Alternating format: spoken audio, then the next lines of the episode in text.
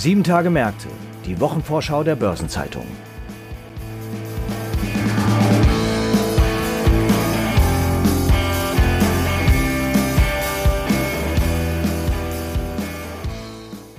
Zu den wichtigsten Ereignissen in der kommenden Woche gehört die Frühjahrstagung des Internationalen Währungsfonds IWF und der Weltbank, die am Montag startet und bis Mittwoch andauert.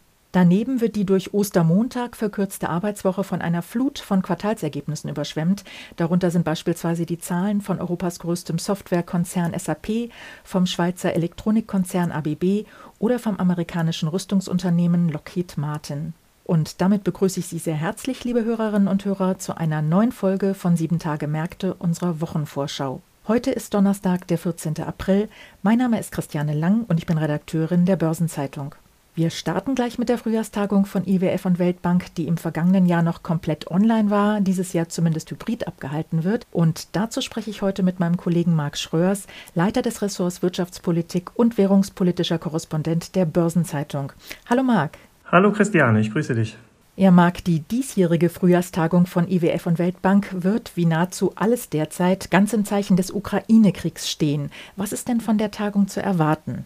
Ja, zunächst mal, die Frühjahrstagung ist ja neben der Jahrestagung im Oktober eine von zwei Tagen des Internationalen Währungsfonds im Jahr, wo die Finanzminister und Notenbankchefs der insgesamt 190 Mitgliedsländer zusammenkommen um über die Lage der Weltwirtschaft zu beraten, quasi damit eines der globalen Zusammenkünfte in Wirtschaftsfragen. Ja, in den vergangenen zwei Jahren sehr stark dominiert waren die Tagungen natürlich von der Corona-Pandemie und den wirtschaftlichen Folgen. Eine Pandemie, die die Weltwirtschaft ja vor die größte Krise seit dem Zweiten Weltkrieg gestellt hat. Im Übrigen auch eine Pandemie, wie du richtig gesagt hast, die dazu geführt hat, dass die Tagung im vergangenen Jahr zeitweise nur virtuell stattgefunden hat, dieses Jahr wieder hybrid. Einige Teilnehmer reisen also nach Washington, zum Beispiel auch Finanzminister Christian Lindner andere schalten sich online zu.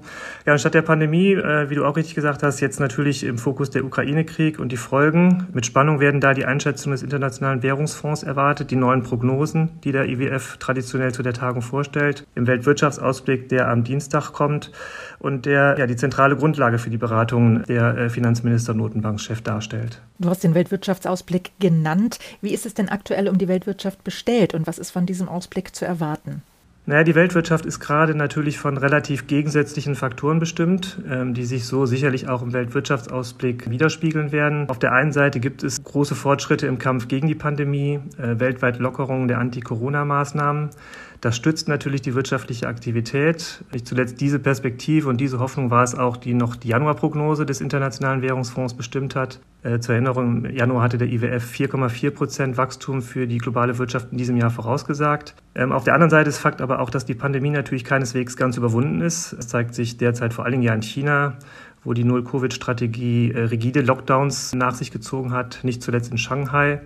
Das ist ein Problem für die chinesische Wirtschaft. Über Lieferketten etc. kann sich das aber natürlich auch zum Problem für die Weltwirtschaft auswachsen. Ähm, ja, dann ist da der Krieg in der Ukraine, der äh, neben furchtbarem menschlichen Leid natürlich auch äh, starke ökonomische Folgen hat. Er dämpft und bremst das Wachstum. Ähm, IWF-Chefin Kristalina Georgieva hat in den vergangenen Tagen bereits angedeutet, dass die Prognose des Internationalen Währungsfonds gesenkt werden wird. Die große Frage ist jetzt, wie tief. Ein Vorgeschmack mag da diese Woche der Ausblick der Welthandelsorganisation WTO gegeben haben. Die haben nämlich ihre Prognose von 4,1 Prozent deutlich auf 2,8 Prozent zurückgeschraubt.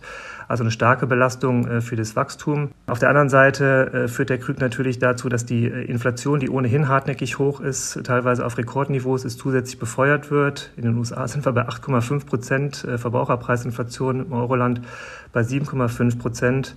Ähm, nicht verwunderlich, dass da Risiken, Warnungen vor Stagflation etc. zunehmen. Letztlich muss man sagen, unterm Strich ist die Unsicherheit extrem groß, weil auch die weitere Entwicklung mit Blick auf die Ukraine einfach sehr unsicher ist. Insofern ist es umso wichtiger, glaube ich, mal so eine ökonomische Bestandsaufnahme zu machen und sich auch mit der Frage zu beschäftigen, was die einzelnen Länder gegebenenfalls im aktuellen Kontext tun können. Kommen wir mal zur Inflation, die du angesprochen hast, die ja auch an den Finanzmärkten ein ganz zentrales Thema ist. Wie schätzt der IWF das denn ein? Also welche Empfehlungen gibt er an die Adresse der Zentralbanken? Ja, du hast völlig recht. Die hohe Inflation ist an den Finanzmärkten gerade neben dem Krieg, glaube ich, das Thema. Letztlich auch wegen, natürlich vor allen Dingen wegen der Implikationen für die Geldpolitik. Wir haben in den vergangenen Wochen ja auch eine deutlich forcierte Zinswende der Zentralbanken weltweit gesehen, allen voran der US-Notenbank FED. Der IWF dürfte jetzt in seinen Prognosen, die er, wie gesagt, am Dienstag im Weltwirtschaftsausblick vorstellt, äh, seine Inflationseinschätzung für dieses Jahr auch nochmal deutlich nach oben schrauben. Was vielleicht aber noch viel wichtiger ist, ist dann der längerfristige oder mittelfristige Ausblick. Für nächstes Jahr dürfte der Fonds ähnlich ähnlich wie es viele Ökonomen und andere Institute erwarten, wieder von weniger Inflationsdruck ausgehen. Aber, und das ist ein großes Aber, die Unsicherheit und die Sorge äh, über den Inflationsausblick oder die Sorge über eine länger höhere Inflation hat deutlich zugenommen. Ähm, und das wird sich sicherlich auch in der Kommunikation des Internationalen Währungsfonds widerspiegeln. In der Vergangenheit hat der IWF da sehr differenziert argumentiert, betont, dass es auf die jeweiligen nationalen Kontexte ankommt, was die richtige Geldpolitik ist. Beispielsweise im Euroraum weniger Handlungsdruck, als es beispielsweise in den USA der Fall ist, bei der FED dürfte sich jetzt so fortsetzen. Bei der US-Notenbank äh, FED ist aber sicherlich davon auszugehen, dass der IWF da einen eindringlichen Appell an die FED äh, richten wird, die geldpolitischen Zügel noch straffer zu ziehen, einfach weil die Inflationsgefahr da schon sehr groß ist, die Lohnpreisspirale eigentlich schon in Gang ist. Auf der anderen Seite hat der Fonds aber auch immer auch die Folgen äh, dieser Zinswende im Blick, insbesondere für die Schwellenländer.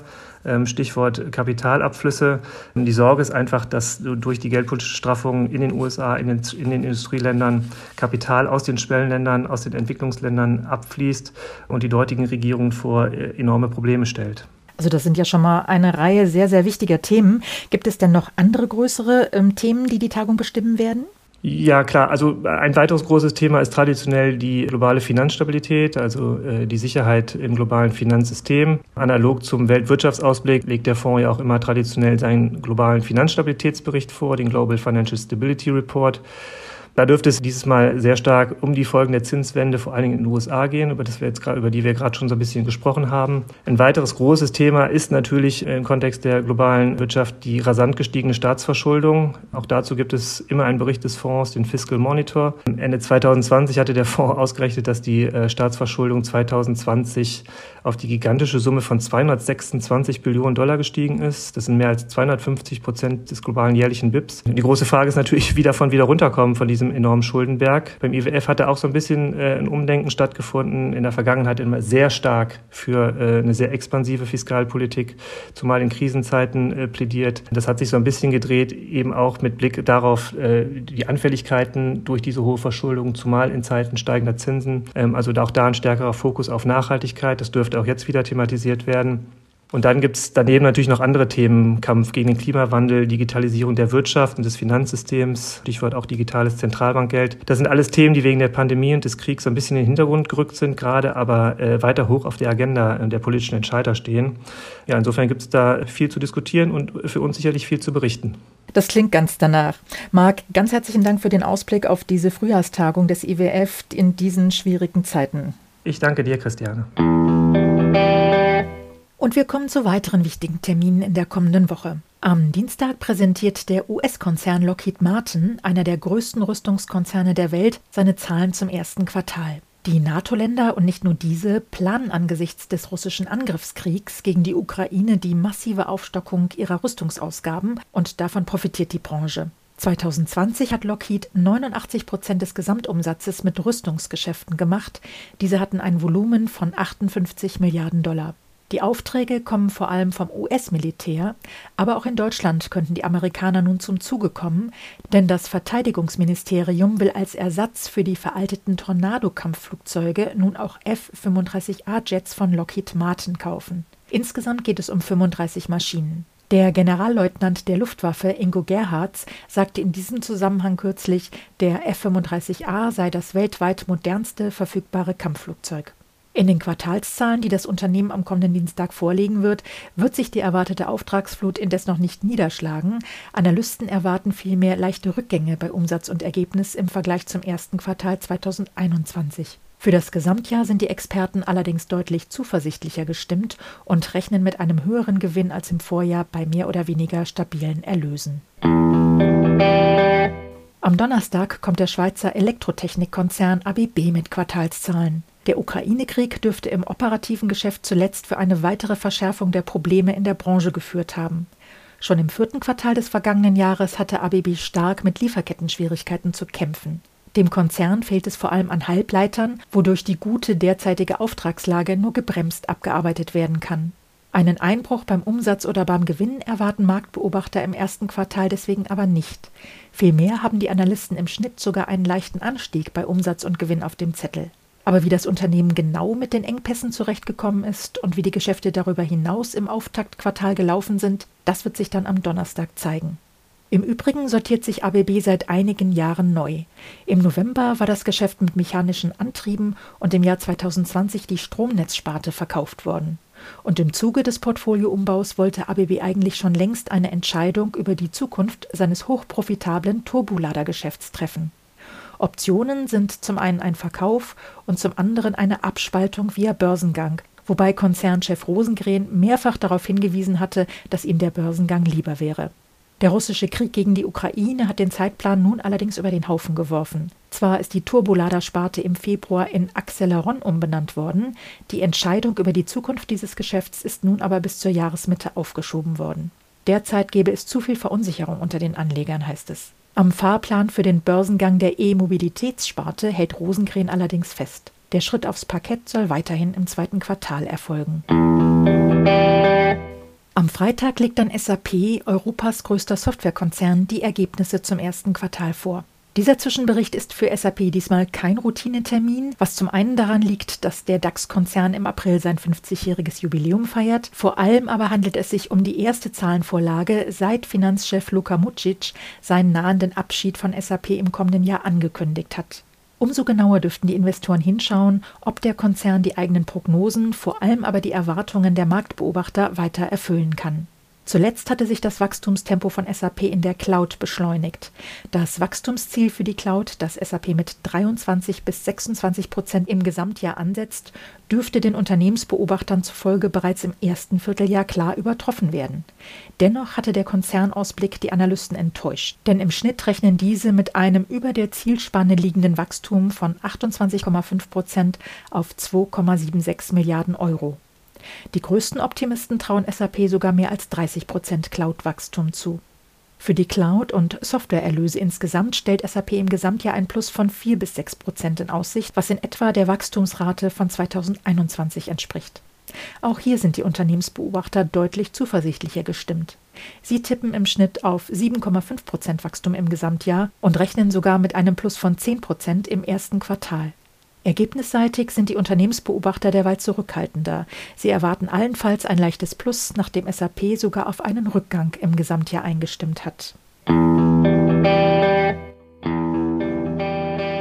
Die kommende 16. Kalenderwoche bietet zudem noch weitere wichtige Termine und Ereignisse. Zunächst aber bleiben am Ostermontag die Börsen in Deutschland, Österreich, der Schweiz, Großbritannien, Hongkong und vielen anderen Ländern geschlossen. Dagegen findet in den USA, China und Japan Börsenhandel statt. Am Mittwoch kommen dann die Kfz-Neuzulassungszahlen in der EU für März und die amerikanische Notenbank Fed veröffentlicht ihr achtmal pro Jahr erscheinendes Beigebook mit Kommentaren zu den aktuellen wirtschaftlichen Bedingungen. Am Donnerstag verhandelt der BGH in Karlsruhe im VW-Abgasskandal zu möglichem Schadenersatz beim Autoleasing. Und am Freitag gibt Moody's Ratingergebnisse für Großbritannien und Slowenien bekannt und S&P veröffentlicht Ratingergebnisse ebenfalls für Großbritannien und zudem für Griechenland, Italien und die Niederlande. Wie eingangs schon erwähnt, erwartet uns eine Flut von Unternehmensergebnissen zum ersten Quartal, dazu einige Hauptversammlungen und zudem werden auch wichtige Konjunkturindikatoren veröffentlicht. Eine Übersicht zu all dem finden Sie heute im Finanzmarktkalender auf Seite 2 der Börsenzeitung und unter börsen-zeitung.de slash Finanzmarktkalender. In den kommenden acht Tagen werden natürlich auch runde Geburtstage gefeiert. 60 Jahre alt werden Heinz-Werner Rapp, Vorstand und Chief Investment Officer der Ferry-Gruppe, und Olivier Andriès, Konzernchef des französischen Technologiekonzerns Safran. Ihren 65. Geburtstag begehen David Calhoun, CEO von Boeing, Thorsten Teichert, der frühere Vorstandschef der Lloyd-Fonds AG, und Donald Tusk, von 2014 bis 2019 Präsident des Europäischen Rates und davor sieben Jahre lang Ministerpräsident der Republik Polen. Seinen 70. Geburtstag feiert Wilhelm Freiherr von Haller, früher Vorstand der Deutsche Bank Privat- und Geschäftskunden AG. 80 Jahre alt wird Manfred Bischoff, vormals Aufsichtsratschef der Daimler Chrysler AG, die heute unter Daimler AG firmiert. Und last but not least, seinen 90. Geburtstag begeht Hans-Peter Stiel, persönlich haftender Gesellschafter des vom Vater gegründeten, weltweit führenden Motorsägenherstellers Stiel sowie lange Jahre Präsident des Deutschen Industrie- und Handelskammertages DIHK. Artikel zu weiteren Geburtstagen und Personalien finden Sie nicht nur auf der Personenseite der Börsenzeitung, sondern auch gebündelt in unserer Personalia-App. Als Gedenk- und Aktionstage werden in der kommenden Woche unter anderem der Internationale Denkmaltag, der Tag der Erde und der Internationale Kiffertag begangen. Und zuletzt noch ein paar Hinweise in eigener Sache. In der Samstagsausgabe der Börsenzeitung finden Sie wie jede Woche die Spezialthemaseite Recht und Kapitalmarkt. Am Dienstag erscheint Fonds und Finanzen, der Newsletter der Börsenzeitung rund ums Asset Management, zum letzten Mal. Asset Management bleibt aber natürlich ein Kernthema der Börsenzeitung und findet darüber hinaus künftig auch verstärkt online und in Podcasts statt. Und am Donnerstag kommt eine neue Folge unseres Podcastes Nachhaltiges Investieren zum Thema Engagement mit Gesa Vögele, Mitglied der Geschäftsführung von KRIG, dem Verein zur Förderung von Ethik und Nachhaltigkeit bei der Geldanlage. Und damit sind wir am Ende dieser Episode angelangt. Redaktionsschluss für diese Ausgabe war Mittwoch, der 13. April, 18 Uhr. Eine Gesamtübersicht über Konjunktur- und Unternehmenstermine finden Sie in unserem Terminbereich unter börsen-zeitung.de/termine. Alle genannten Links und weitere Informationen sind in den Shownotes zu dieser Folge aufgeführt. Und damit verabschiede ich mich für heute und wünsche Ihnen ein frohes Osterfest. Auf Wiederhören am Freitag, den 22. April. Bis dahin alles Gute.